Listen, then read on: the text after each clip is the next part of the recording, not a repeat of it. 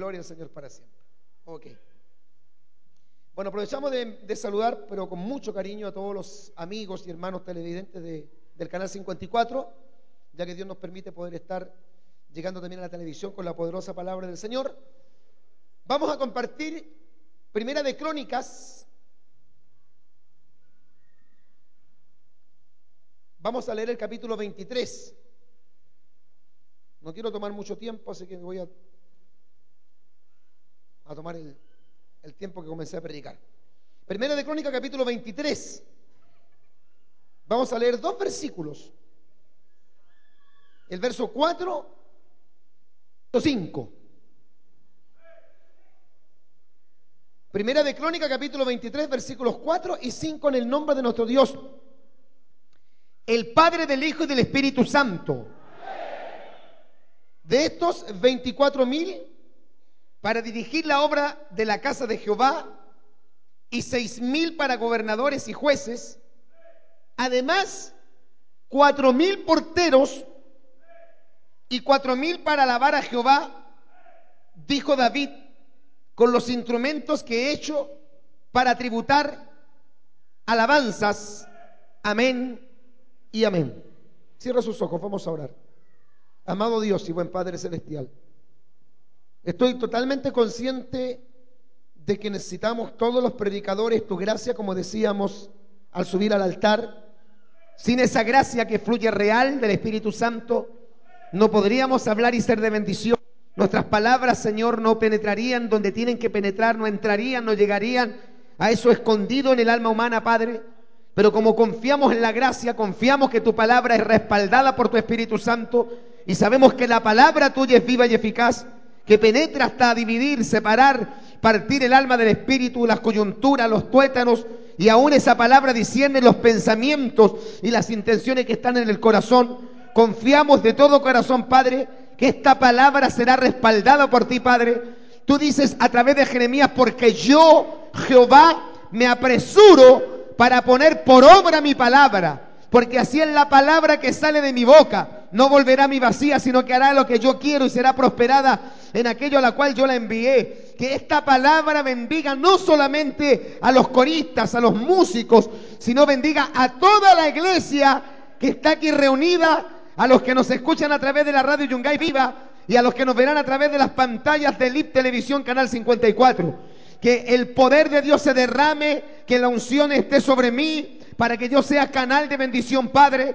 Y como la iglesia cristiana, la iglesia, aleluya, del Espíritu Santo, ha recibido autoridad para atar demonios, para atar potestades, para reprender al diablo, en la autoridad que nos has dado y en el nombre glorioso, sublime, poderoso, que es por sobre todo nombre de Jesús de Nazaret, nosotros reprendemos, se echamos fuera todo espíritu del diablo y creemos que somos ya bendecidos, Padre, por Jesucristo, nuestro Señor. Amén y amén. Y toma la iglesia, le da la gloria al Señor, amén. Gloria a Dios, gloria a Dios, gloria a Dios, gloria a Dios.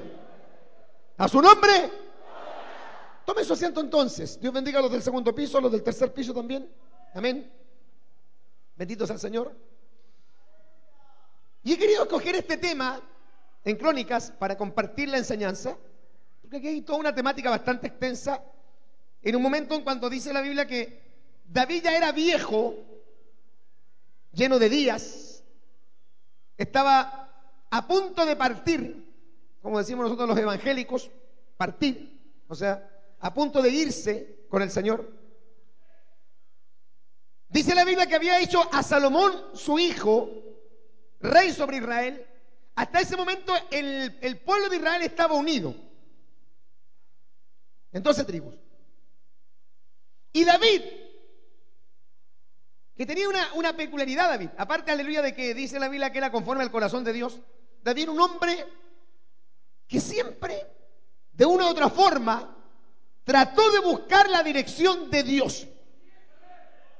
Gloria al Señor. Fue un buen mayordomo, administró bien. Dice la Biblia, aleluya, que todo el pueblo amaba a David y que todo lo que David hacía le, parecía bien al pueblo porque Jehová estaba con él. Que eso yo creo que es la garantía más grande que puede tener un predicador. ¿Cuántos dicen amén? A veces los predicadores como que tienen temor, dicen, pastor, tengo miedo porque a lo mejor, como estoy predicando un poco fuerte, capaz que me echen a patada de la corporación a la que pertenezco. Ya se reunió, aleluya, Nace Caifás en un concilio secreto y parece que están a punto de eh, excomulgarme. Y naturalmente el pastor tiene miedo, aleluya, algunos pastores tienen miedo, sobre todo aquellos que tienen el terreno, no sé por qué estaré diciendo esto, tienen el terreno puesto a nombre de la corporación. Y dicen, pucha, si me voy de la corporación, me quiero ir porque no comparto la visión, mis convicciones, pero al mismo tiempo el terreno, empiezan en la silla, empiezan a pensar en todas esas cosas. Y al final, hermano, nos hacemos todos nosotros un problema, los líderes, y nos olvidamos que lo más importante de todo este, este asunto, de los típicos problemas que tienen los pastores a veces con sus corporaciones, con sus concilios, con las iglesias, que nosotros hacemos siempre un llamado a que los pastores estemos sometidos, estemos sujetos, cuanto dicen amén, estemos bajo cobertura, pero al fin y al cabo lo más importante es esto, que Jehová esté con nosotros. ¿Cuántos alaban al Señor? Amén. ¿Se recuerda cuando muere Moisés y Josué toma el mando del pueblo? Se acercan los ancianos de Israel y, y ¿sabe usted lo que le exigen? Le dicen, nosotros te vamos a obedecer en todo lo que nos mandes. Vamos a hacer todo lo que nos digas. Vamos a obedecer todo lo que nos ordenes. Siempre y cuando Jehová esté contigo como estuvo con Moisés. ¿Cuántos alaban al Señor? Amén. A veces parece que es petulancia, pero no es Los verdaderos hombres de Dios saben que no es petulancia. Que nosotros somos gente que enseñamos a someternos, a sujetarnos. No es un pecado tener una credencial, pero las credenciales no hacen ministros. ¿Cuántos dicen amén? Como una Biblia tampoco hace cristianos. Y una corbata no hace pastores. Das un aplauso de alabanza grande al Señor, amén. Mi alma te alaba. Gloria al Señor para siempre. Pero hay algo que es vital. De que Jehová esté con el hombre. Y esa peculiaridad tenía David. Dios estaba con él. Y David que era un hombre que planificaba antes de morir, en este capítulo muestra cómo él distribuye a una tribu que era muy especial, muy peculiar, que era la tribu de Leví, que se le llama y se le conoce como, la tribu del sacerdocio. obviamente que no todos los levitas eran sacerdotes. Eso usted lo, lo ha estudiado, ¿no es cierto? El pueblo de Israel estaba compuesto por 12 tribus y cada tribu estaba compuesta por familias. Y dentro de la familia, aleluya, o de la familia de la tribu de Leví, había una familia en particular que era la familia de Aarón, que se le llama los aaronitas. Y de los aaronitas, que eran levitas, Dios escogió los sacerdotes. Los otros levitas, que no eran aaronitas, pero eran levitas, eran los que hacían los trabajos menores. Gloria al Señor para siempre. ¿Ya? Los que, los que limpiaban los utensilios, los que hacían el, aseo, los, los que recogían las cenizas eran los levitas. Los que ministraban en el santuario, los que hacían los sacrificios, los que mataban los animales, los que quemaban la grosura, los que quemaban el incienso, los que entraban, aleluya, a ministrar el lugar santo, y el sumo sacerdote que entraba una vez al año en el día de la expiación el lugar santísimo, eran todos los que pertenecían al sacerdocio. Y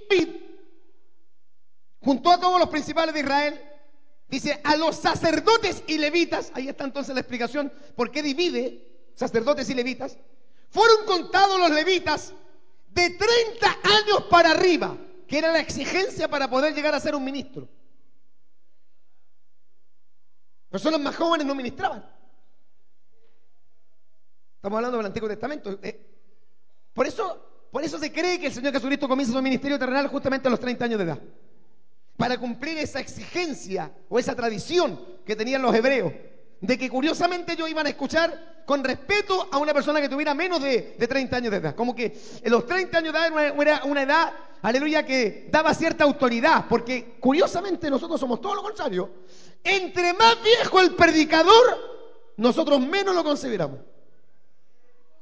¿Cuántos alaban al Señor? En Israel era todo lo contrario. Más anciano el hombre, más la gente lo quería escuchar. Los hebreos veneraban a los ancianos. ¿Cuánto dan un aplauso, alabanza grande al Dios Todopoderoso? Alaba lo que él mismo. Mi alma te alaba. Claro, porque no es lo mismo, hermano, un joven, gloria a Dios por los jóvenes, ninguno tenga en poco tu juventud. que están llenos de vigor, llenos de ganas, llenos de energía, a lo mejor con un tremendo pago, un tremendo potencial, pero les carecen de algo que es vital, que es el que, lo que tiene el viejo, el que ha recorrido una larga trayectoria, que es la experiencia. Eso que dan los años, la sabiduría. Alabados a Señor. Y fue el número de ellos, por sus cabezas lo contaron uno por uno, así dice, contados uno por uno, 38 mil levitas. Y de los 38 mil se dividen 24 mil para dirigir la obra de Jehová. Eran los que hacían los servicios. O sea, hay 24 mil de 38 mil que tenían que hacer la obra del servicio. 6 mil para ser gobernadores y jueces. Los mandaban. ¿Escuchó eso? Habían 38 mil levitas, pero de los 38 mil, solamente 6 mil eran gobernadores y eran jueces. De 38 mil, habían 6 mil que lideraban, que decidían. Gloria al Señor, no podían ser todos dirigentes. Eso es tan simple en la iglesia. ¿Ya? Pues no sé por qué de repente nos hacemos tantos problemas, hermano, con el tema de someternos. Si es bien fácil. Dios algunos los coloca, los pone para servir, no para dirigir, no para presidir, no para tener liderazgo. Se acabó el avivamiento. ¿No es cierto? Oye, ¿para qué estamos con cosas si el hermanito que está sentado en la banca sirviendo al Señor con amor y sencillez está tranquilo, no tiene los grandes problemas que tienen los pastores, que tenemos los pastores? ¿No es cierto? Los dolores de cabeza que tenemos los pastores.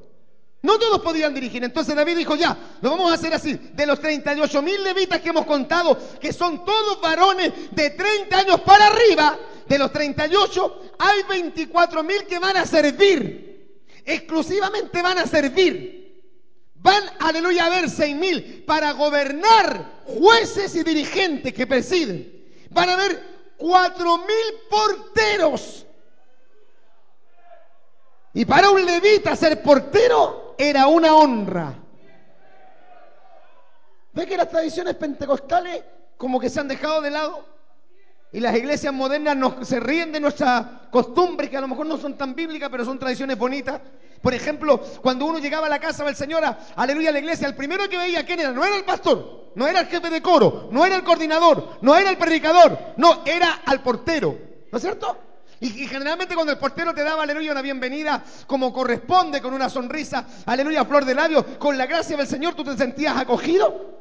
¿Te imaginas que tengamos, aleluya, en la puerta unos caras de limón? ¿Cuánto alaban al Señor? Amén.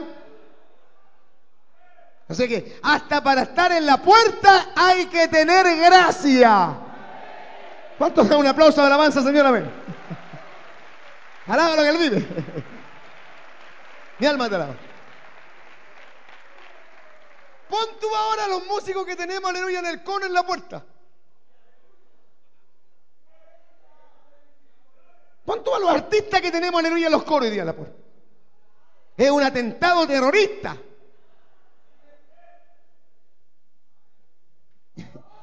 Y de esos 38 mil que ya le, dijimos, 24 para dirigir la obra de Jehová, para servir, 4 mil, 6 mil para gobernar, 4 mil porteros y habían 4 mil levitas que estaban apartados, designados, consagrados para alabar a Jehová.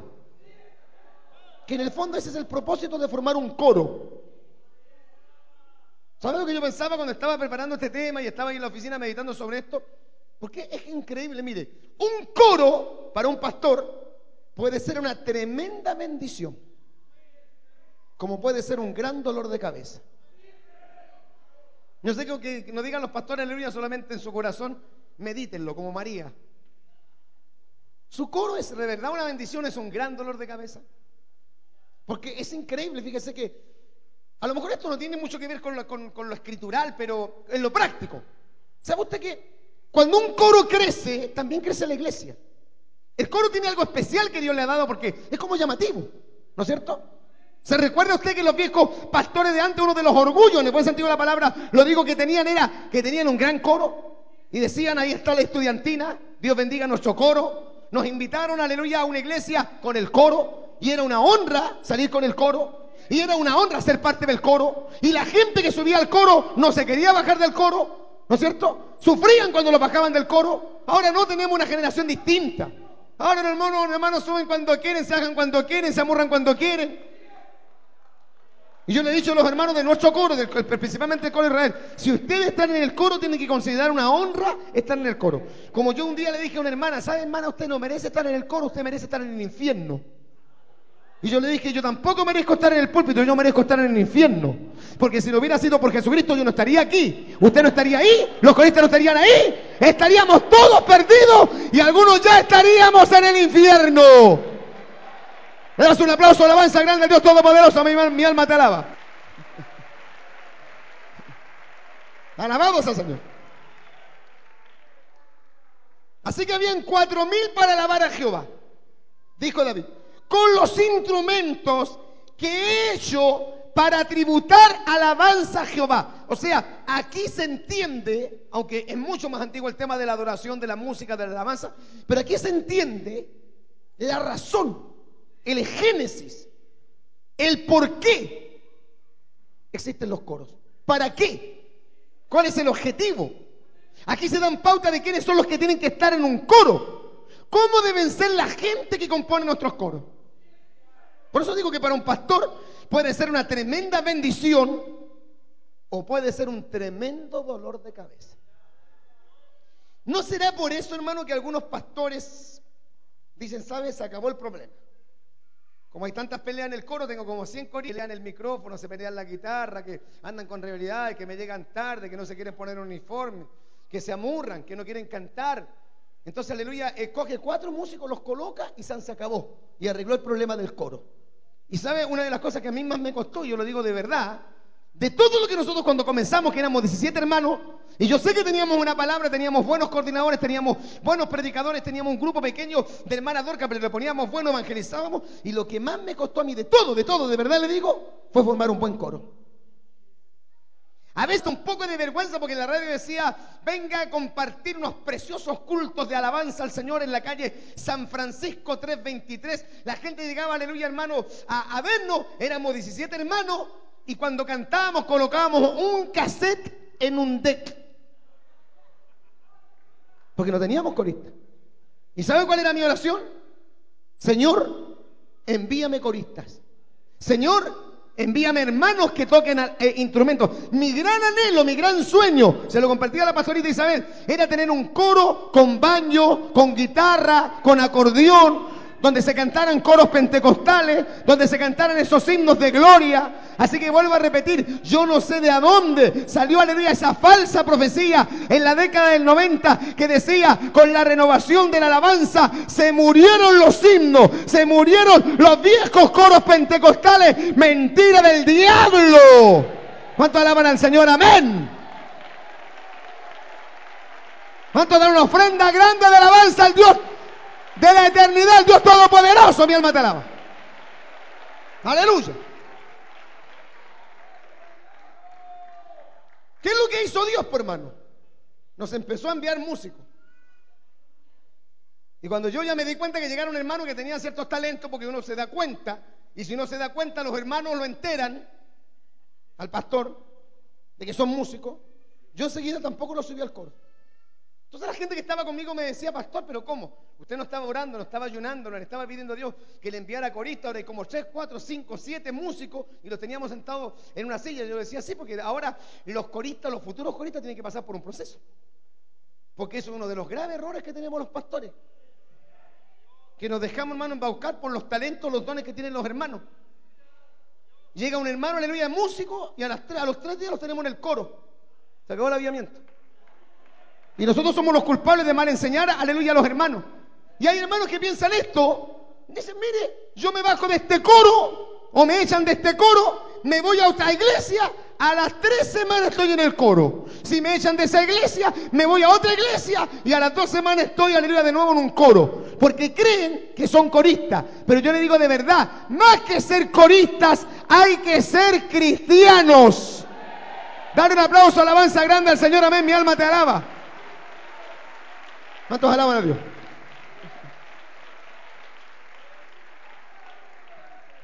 Le digo esto porque si usted va al capítulo 25, verso 1, da una de las características que tienen que tener la gente que está en el coro, los músicos.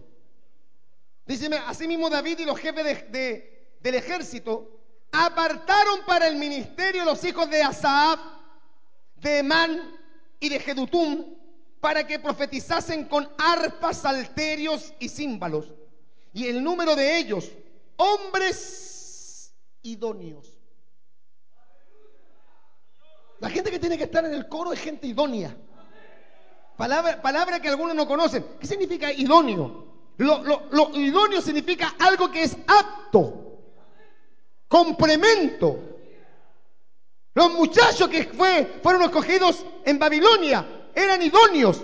Está hablando de gente de buen testimonio. O sea, más que talentos. Gloria a Dios por los talentos. Gloria a Dios por los talentos. Gloria a Dios por la gente que canta lindo, que tiene linda voz, que toca bien, que toca instrumentos, que toca varios instrumentos, gloria a Dios. Pero más que el talento, más que la habilidad, más que el don, que el carisma, que la gracia, los coristas tienen que ser idóneos. O sea, tenemos que tener en el coro gente de testimonio, gente de fe, gente de fruto. ¿Cuánto alaban al Señor? Amén. O sea, buenos cristianos. Mire a su coro, pastor. Yo miro mi coro. Porque uno es así, generalmente cuando uno ve otro coro le, encuentra los defectos al coro ajeno. Pero a uno le cuesta ser autocrítico y reconocer los errores que tiene nuestro propio coro. los que están en el coro son nacidos de nuevo. Porque hoy día parece que no es un requisito para subir al coro. Hoy día a los pastores no les interesa si la persona es nacida de nuevo. Incluso es como una, es como una cuestión antigua. Es vital. La persona que está en el coro tiene que haber tenido un encuentro con el Señor, tiene que ser un cristiano, una persona que realmente Dios la transformó. Una persona que realmente tiene un testimonio. Una persona que, aleluya, cuando usted le quitó la guitarra, le quitó el bajo, le quitó, aleluya, la batería, le quitó el órgano, le quitó el teclado, la persona puede decir que sin instrumento va a dar testimonio de que es cristiano. Tiene un testimonio, tiene fruto, tiene una vida. ¿Cuánto alaban al Señor? Amén. ¿Es un cristiano de verdad? Porque a veces a mí me, pasaba, por hermano Dios, ¿cuántos años viví en la población San Rafael? ¿Cuántos años prediqué en la, en la población Pablo de Roca, la 11 de septiembre? Todos esos lugares. Y como yo trabajaba ahí en la feria, veía un montón de personas y ubicaba a personas que yo no, sé que eran evangélicos, porque hay personas que en la calle se imagina que son cualquier cosa menos hijos de Dios. Y después por esas cosas me invitaban a una iglesia en Raúl del Canto, no sé, la Pablo de Roca, la 11 de septiembre, la población San Rafael, la Villa Gabriela.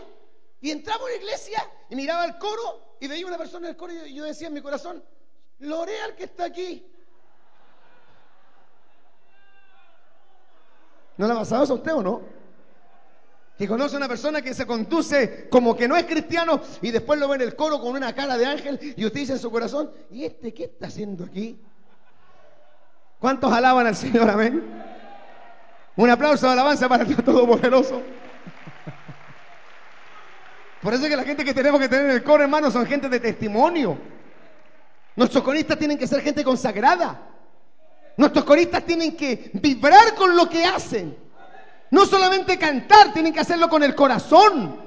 Tienen que hacerlo con el alma. Tienen que hacerlo con toda su fuerza. Para que cuando ellos ministren, algo pase, algo suceda, algo ocurra, algo descienda. ¿Cuántos dicen amén? No, bendito sea el nombre del Señor.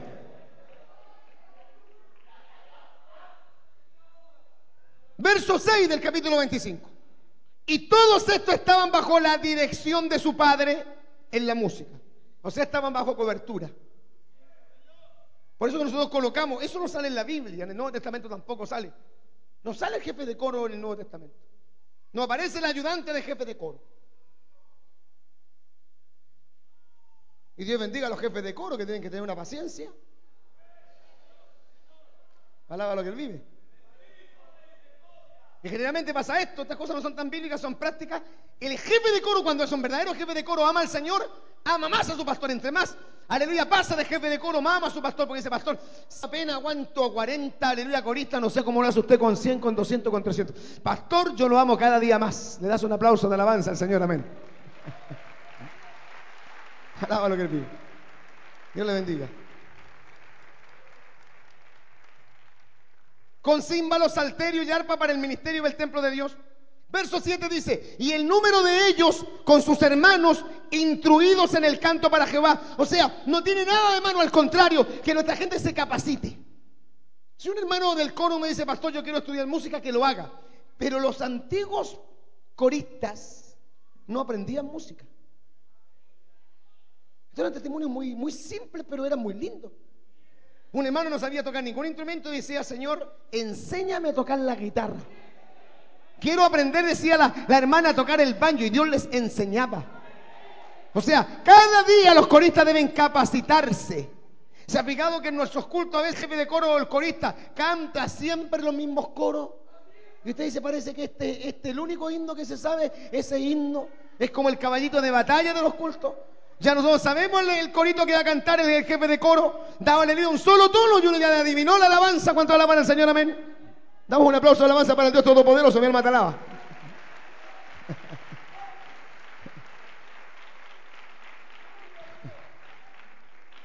Y dice la Biblia, y el número de ellos con sus hermanos, instruido en el canto para Jehová, todos los aptos.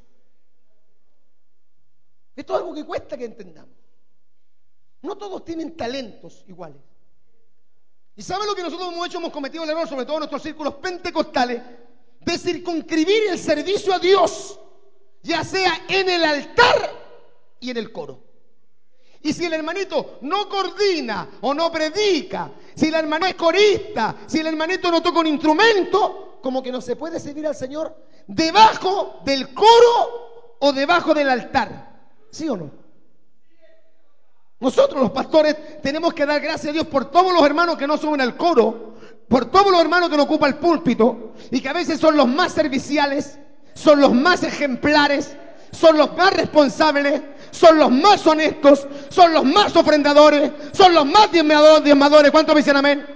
Tienen otros talentos, no para estar en el coro, porque a veces el hermano dice, pastor, yo soy tan fome porque no sé tocar ningún instrumento y no sé predicar ni coordinar, o sea, soy más fome que chupar un clavo, me dijo una vez un hermano. Yo dije, no, hermano, todos tenemos talento.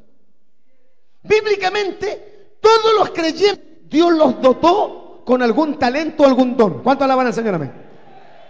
Todos. Lo que pasa es que uno tiene que saber, saber descubrir cuál es el área, no que me gusta más a mí, cuál es el área donde Dios quiere que yo sirva. Eso es importante. Piensa usted en las congregaciones nuestras, los pentecostales, que nos multiplicamos como los conejos. Que una característica también que tiene la iglesia pentecostal, hermano, que si no ganamos almas, usted sabe que las fabricamos. ¿Cuánto alaban al Señor? Y tenemos todos los días domingos los pastores que están a veces presentando hasta dos o tres niños por culto, ¿sí o no?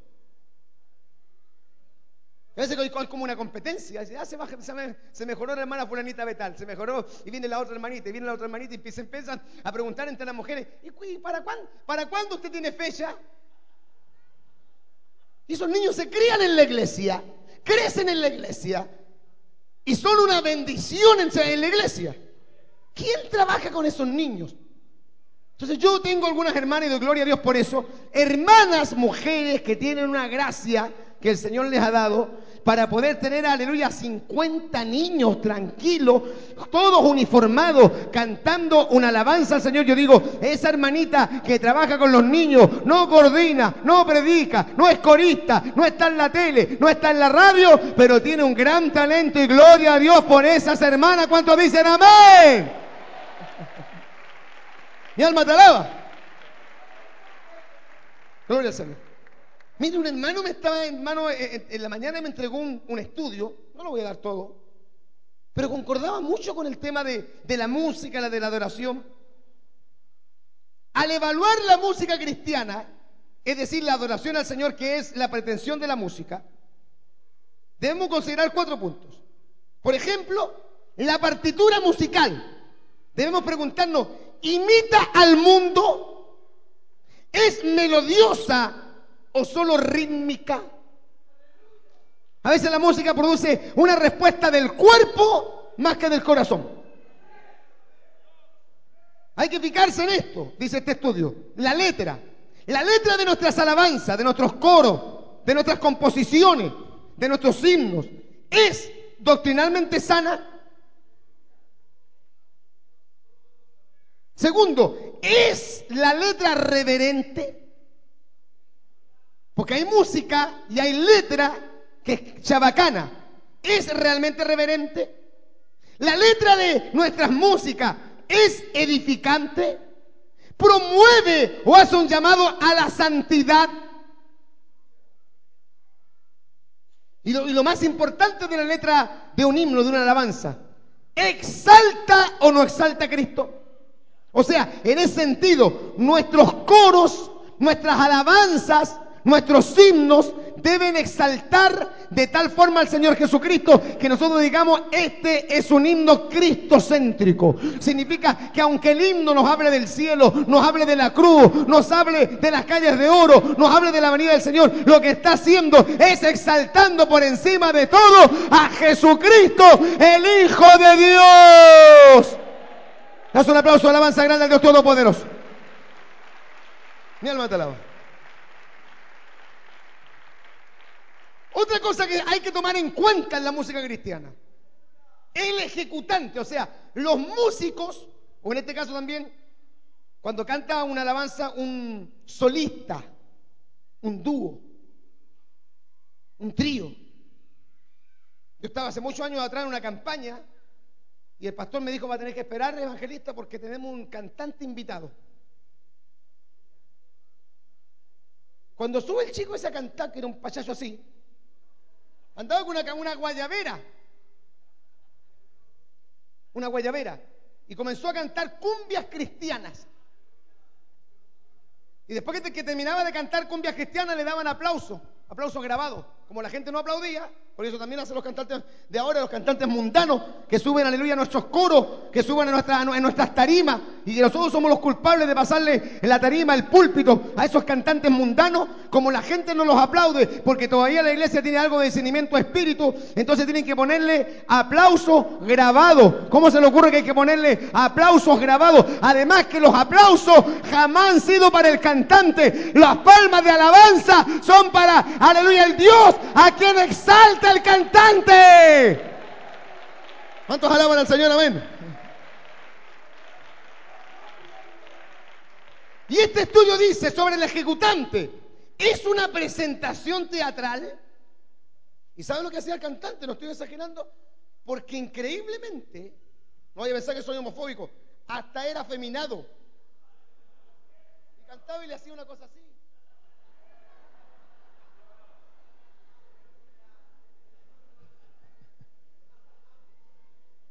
Me acordé de Cecilia, ¿cuánto alaban al Señor? Amén. Sobre el ejecutante, dice este estudio, es el cantante el que adora decoroso en el vestido y en la conducta. ¿Cuántas veces nos ha pasado, hermano, en nuestros círculos pentecostales que llega una hermana que canta lindo? Claro, canta bonito, tiene un tremendo bozarrón, es conocida, es famosa en el mundo de la música cristiana, vende CD, vende cassette y se sube a cantar vestida de una manera que no parece hija de Dios. ¿Cuántos dicen amén? Hasta en una manera escandalosa, gloria al Señor. Parece una artista de la televisión, parece una, una, una artista del cine. Y nuestras mujeres que cantan, cuando suban a cantar, deben demostrar no solamente en los cánticos, hasta la forma de vestir con pudor y modestia, que son templos del Espíritu Santo. ¿Cuánto alaban al Señor? Amén. Mi alma te alaba. Un aplauso, alabanza grande al Dios Todopoderoso. Hoy día hay algunos que invitan, imitan a Luis Miguel, otros que se visten de negro y imitan a Rafael. Otros le están tributando, aleluya, dando un tributo a, aleluya, a Sandro. Eso sí. Y nosotros somos los culpables que nos enseñamos a esa gente cómo se tiene que ministrar. Es como hace años atrás pasó en Coyipuyo, un joven contó el testimonio porque el pastor sabía que había salido de la droga, había salido del mundo de la delincuencia. Entonces el pastor le dijo, hermanito, usted va a tener hoy día, día domingo, la honra de contar su testimonio. Y el hermano subió a contar el testimonio hinchado como un sapo. Y contó que en el mundo era, aleluya, peleaba con cuatro, con cinco, que le pegaban, nunca le pegaron, era terrible, era Roberto Carlos, tenía un millón de amigos. Y después que terminó la idea de contar el supuesto testimonio, el pastor lo mira y le dice, bueno hermano, ¿era testimonio o era cachiporreo?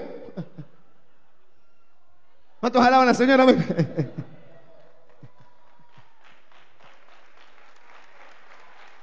Gloria al Señor.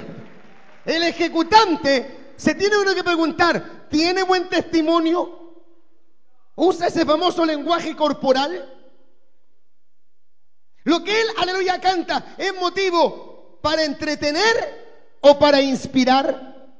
Es el motivo atraer la atención a sí mismo o al Señor. Porque hay muchos cantantes que a cantar, después que terminan de cantar, dicen, para Dios sea la gloria y para mí su misericordia. Pero al juzgar por cómo subió, cómo cantó, cómo se vistió, cómo moduló, aleluya, uno dice, debería haber dicho todo lo contrario. Para mí sea la gloria y para Dios la misericordia. Tenía que haber dicho, ¿cuántos me alaban? Pero nosotros en nuestros cultos no decimos cuántos me alaban, decimos cuántos lo alaban. Un aplauso de alabanza para el Señor. ¿Cuántos lo alaban? Gloria al Señor, amén. Otra pregunta. ¿Está la presentación manchada de comercialismo? Un cantante cantó en Estados Unidos, un cantante famoso. Estuvo tres días cantando. Y después se va a México, que es considerado un país pobre al lado de Estados Unidos. Cobró 200 mil dólares por estar tres días cantando música cristiana. Y a mí lo que siempre me llamó la atención, porque cómo la gente puede pagar. Nosotros hacemos eventos gratis y la gente no quiere venir. Hacemos eventos gratis y la gente llega tarde. Hacemos eventos grandes que gratis, la gente se excusa, aleluya, porque tiene que mucho que hacer, está cansado. Y hoy día, aleluya, los cantantes mundanos, estos cantantes impíos, que hay que denunciarlos, que comercializan con su, su, talento, con su don, que se han hecho ricos a costa de cantar, aleluya, alabanza o música pseudo cristiana. La gente les tiene que pagar por oírlos cantar. Que el Señor reprenda al diablo. ¿Cuántos dicen amén? Mi alma te alaba, gloria a Dios para siempre. Y esto también me llamó la atención. Aparte de todo esto, de lo que es la partitura musical, lo que es la letra de cada alabanza y vitalmente lo que es el ejecutante de la música, también es importante los oyentes. ¿Quiénes son los que escuchan la alabanza? ¿Es realmente un ambiente mundano? Y la pregunta, aleluya, final es, si Jesucristo llegara a ese lugar, se sentiría cómodo allí. Usted lo ha visto, hermano, y es cada vez peor. Usted ingresa a un, evento cristiano con este típico, aleluya, fórmula que usan ahora de las bombas de humo, luces de colores, todo esto ficticio. Ese famoso, aleluya, no sé, que es un sistema donde se apagan todas las luces, por eso antes me dio miedo cuando se apagaron las luces. Se apagan todas las luces y un haz de luz alumbra al predicador, al cantante, como que es el centro de aleluya del culto, de la reunión. Y la gente embobada escuchándolos cantar hasta una música perversa. Y se pregunta este estudio, en ese ambiente de cántico, de alabanza, ¿se sentiría cómodo el Señor Jesucristo allí? Si el Señor Jesucristo entrara, aleluya, físicamente aquí, ¿Se sentiría cómodo en nuestros medios? Podríamos de verdad hacerle sentir que realmente aquí, los coristas, nosotros le estamos dando realmente la gloria al Señor. ¿Cuántos alaban a Dios? Amén. Y como hace años decía un predicador, si el Señor Jesucristo está muerto, le damos un minuto de silencio, pero si Él vive, le adoramos porque Él está aquí, Él vive, Él resucitó, y si Él está aquí, que se sienta bien de estar aquí. ¿Cuánto alaban al Señor? Amén. Oh, mi alma te alaba. Bendito sea el nombre del Señor, mi alma te adora. Efecto de distracción. Los líderes hebreos que ministraban en el templo ejercían gran cuidado para evitar una música asociada con la adoración pagana sensual. En las culturas en las que los ritos de fertilidad eran comunes, mujeres que cantaban y tocaban instrumentos incitaban a orgías sexuales en honor a sus dioses. Algunas veces inclusive se restringía en el uso de instrumentos que no se asociaban con las prácticas paganas. Por ejemplo, los sacerdotes temían que una canción alegre y melodiosa tocada en una flauta en el templo podía quizás distraer a alguien en la adoración. El profeta Amós condenó a aquellos que gorjean al son de las flautas. Amós capítulo 6, verso 5. La función en la adoración. La música también era parte de la vida religiosa de Israel. La adoración formal de los israelitas observaba varios rituales prescritos por Dios. La música serviría como acompañamiento para estos ritos. Es decir, lo que da a entender este estudio es que la música siempre Dios la califica como un medio por el cual el pueblo adora su nombre. O sea, la música no es para el pueblo, la música es del pueblo para Dios. El objeto de la música es para adorar y para bendecir al Dios que se merece toda gloria. ¿Cuánto alaban al Señor? Amén. Mi alma te alaba. Hoy día hablábamos en el, en el programa de la mañana, hermano, un poco de lo que era la música rock, que yo creo que nosotros estamos claros, no sé cómo pueden haber cristianos que todavía justifiquen la música rock. Fíjese, la mayoría, no, no, no, no, no digo la mayoría, todos, todos aquellos hermanos que antes de convertirse a Jesucristo estuvieron involucrados en la música rock, en la música satánica, en la música heavy metal, dicen, aunque nunca hayan escuchado un mensaje del altar, saben que esa música era del diablo. ¿Sí o no? Hay varios de ustedes que ahora no se les nota porque son hijos de Dios. El otro día Marquito me mostraba la fotografía de un hermano que es del coro aquí. Yo pensé que era una dorca. Así eran mechas. Yo dije, realmente Cristo cambia por dentro, que es lo primero, y también cambia por fuera. ¿Cuántos alaban a Dios? ¿Cuántos alaban a Dios? Amén. Y esos hermanos que escucharon durante años música rock se convierten, nunca han escuchado un predicador que hable del daño eh, emocional, psicológico y espiritual que produce la música rock en los jóvenes. Y sin embargo ellos saben. ¿Por qué saben? Porque vienen de allá. Porque ellos saben, hermano, que no se puede conjugar no puede haber ecuación alguna entre una música infernal, entre una música diabólica, como es la música rock, con la música cristiana. ¿Cuántos dicen amén?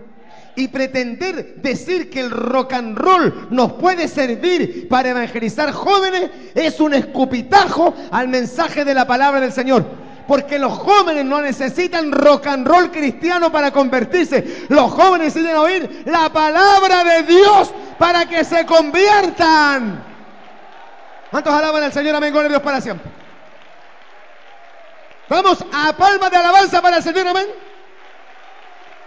¿Cuántos dan palma de alabanza para el Señor, amén? ¿Cuántos alaban al Señor? ¿Cuántos alaban al Señor? Mi alma te Y en la mañana colocamos, hermano, una grabación de aquellos jóvenes americanos que estaban ensayando para un culto de día domingo, grabaron esa alabanza y cuando escuchan posteriormente la alabanza se dan cuenta que hay unas voces que se metieron en la, en la grabación, eran unas voces realmente angelicales, concuerdan ellos que eran las voces de los ángeles y yo creo que todos nosotros sabemos o entendemos que cuando lleguemos al cielo si hay algo que va a sacudir y que va a impactar nuestro corazón, es escuchar cantar a los ángeles. Y no creo que nadie se imagine que los ángeles en el cielo o en la celebración de las bodas del Cordero estarán cantando reggaetón cristiano o sound cristiano o rock cristiano o merengue cristiano o hip cristiano. Que el Señor reprenda al diablo. Yo creo que todos sabemos que van a cantar un himno de alabanza al Dios Todopoderoso. El cántico de Moisés. Dar un aplauso, alabanza grande al Dios Todopoderoso, mi alma te alaba. Oh,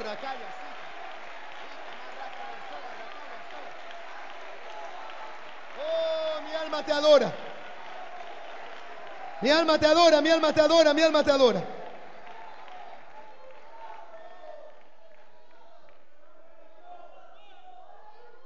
Escucha algo sobre la adoración. La adoración constituye las acciones y actitudes que reverencian y honran la dignidad del gran Dios del cielo y de la tierra. Por lo tanto y por ende, la adoración se concentra en Dios y no en el hombre. Cristo cuando le habla a la mujer samaritana, Y qué curioso, es como contradictorio. Cuando el Señor habla a Nicodemo, que Nicodemo era un religioso, a Nicodemo lo que le plantea es que tiene que nacer de nuevo. Y a la mujer samaritana le dice cómo adorar a Dios. Él le dice, llegará el llegará la hora, el momento, el tiempo, que ni aquí ni en el monte de Jericín se adorará a Dios. Porque aleluya llegará el día y la hora cuando los que adoran al Padre en espíritu y verdad es necesario que le adoren, porque el Padre busca adoradores que le adoren, escúchelo, en espíritu y en verdad. ¿Cuántos alaban a Dios en espíritu y en verdad? Tenemos que adorar a Dios en espíritu y en verdad. Benditos al Señor. Los seres humanos han adorado a Dios desde el principio de la historia. Adán y Eva habían tenido como en el huerto de Edén. Caín y Abel trajeron ofrendas. Esta palabra en hebreo es minjá, significa regalo, tributo. La palabra también traducida es oblación, en Levítico 2, a Jehová. Dientes de Set dice que invocaron nombre de Jehová. Génesis capítulo 4, versículo número 26. La adoración pública no se formalizó hasta, que, hasta después del Éxodo, cuando se construyó el tabernáculo en el monte de Sinaí. De allí en adelante los sacrificios regulares se efectuaron cada día y especialmente el Shabbat judío al día de reposo. La adoración de la iglesia primitiva tenía lugar tanto en el templo de Jerusalén como en hogares particulares. Ya con esto estoy terminando. Qué extraños somos nosotros. Porque en el lugar donde más cantamos es en el culto. Y fíjense que nosotros en nuestros hogares no tenemos. Usted pase de repente en la semana por afuera de la casa de uno de nuestros hermanitos. Y usted se va a recordar la aleluya de Pachuco y la Cubanacán. ¿Cuánto alaban al Señor? Amén. Y hermano, yo le digo de verdad, nosotros escuchamos himnos en nuestros hogares. Nuestros jóvenes están escuchando alabanza, aleluya, en sus personal. ¿Qué tipo de música escucha usted, hermanito, en su vehículo, en su camioneta, aleluya, en su taxi, en su colectivo, en la casa. ¿Adoramos de la misma manera que adoramos a, Dios acá? ¿O solamente en el templo se puede hablar en lenguas? ¿O solamente en el templo se puede cantar, se puede sentir la presencia del Señor? ¿O solamente aquí? Pues por eso nos hemos olvidado que en nuestros hogares se manifestaba también la presencia del Señor. ¿Cuánto alaban a Dios? Amén. Demos un aplauso, alabanza grande al Dios Todopoderoso. Y hermano, Dios, el devocional a nuestros hogares. Un aplauso, alabanza para el Señor, amén. No, gloria al Señor.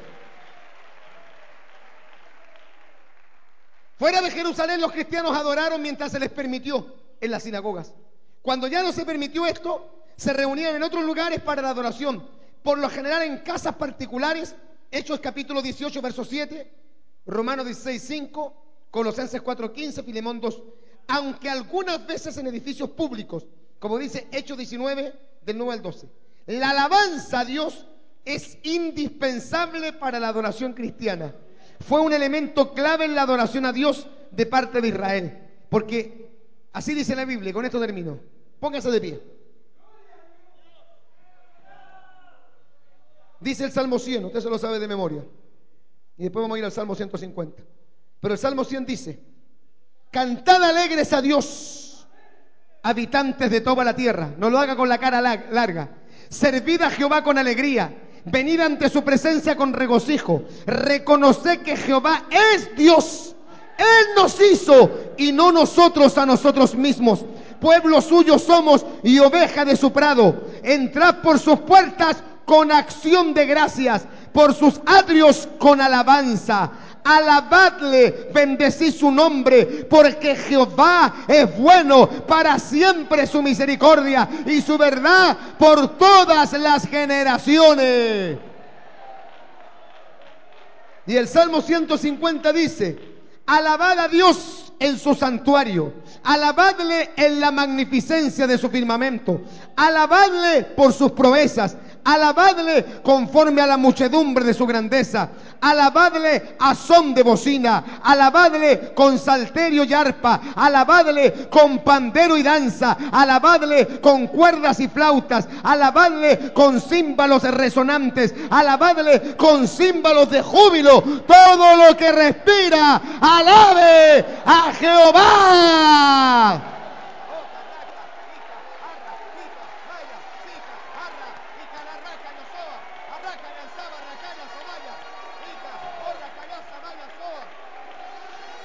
Oh, oh, oh, mi alma te alaba. Arra, calla, soa. Hermano, sin música, sin que el coro cante, escuchando solamente el sonido de esta trompeta que anuncia que en cualquier momento Jesucristo descenderá del cielo a buscar su iglesia. El pueblo lo adora en espíritu y en verdad.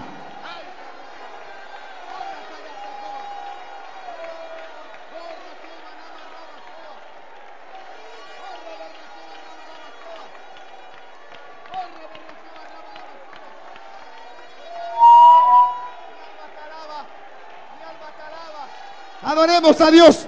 Levantemos nuestras manos al cielo. Adoremos a Dios.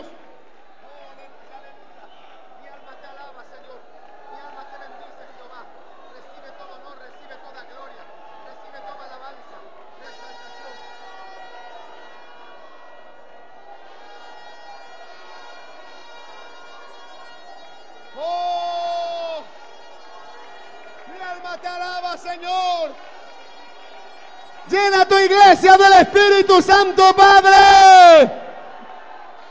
Y carratamarra catalanza carroca lobasoa. Hay poder en la alabanza.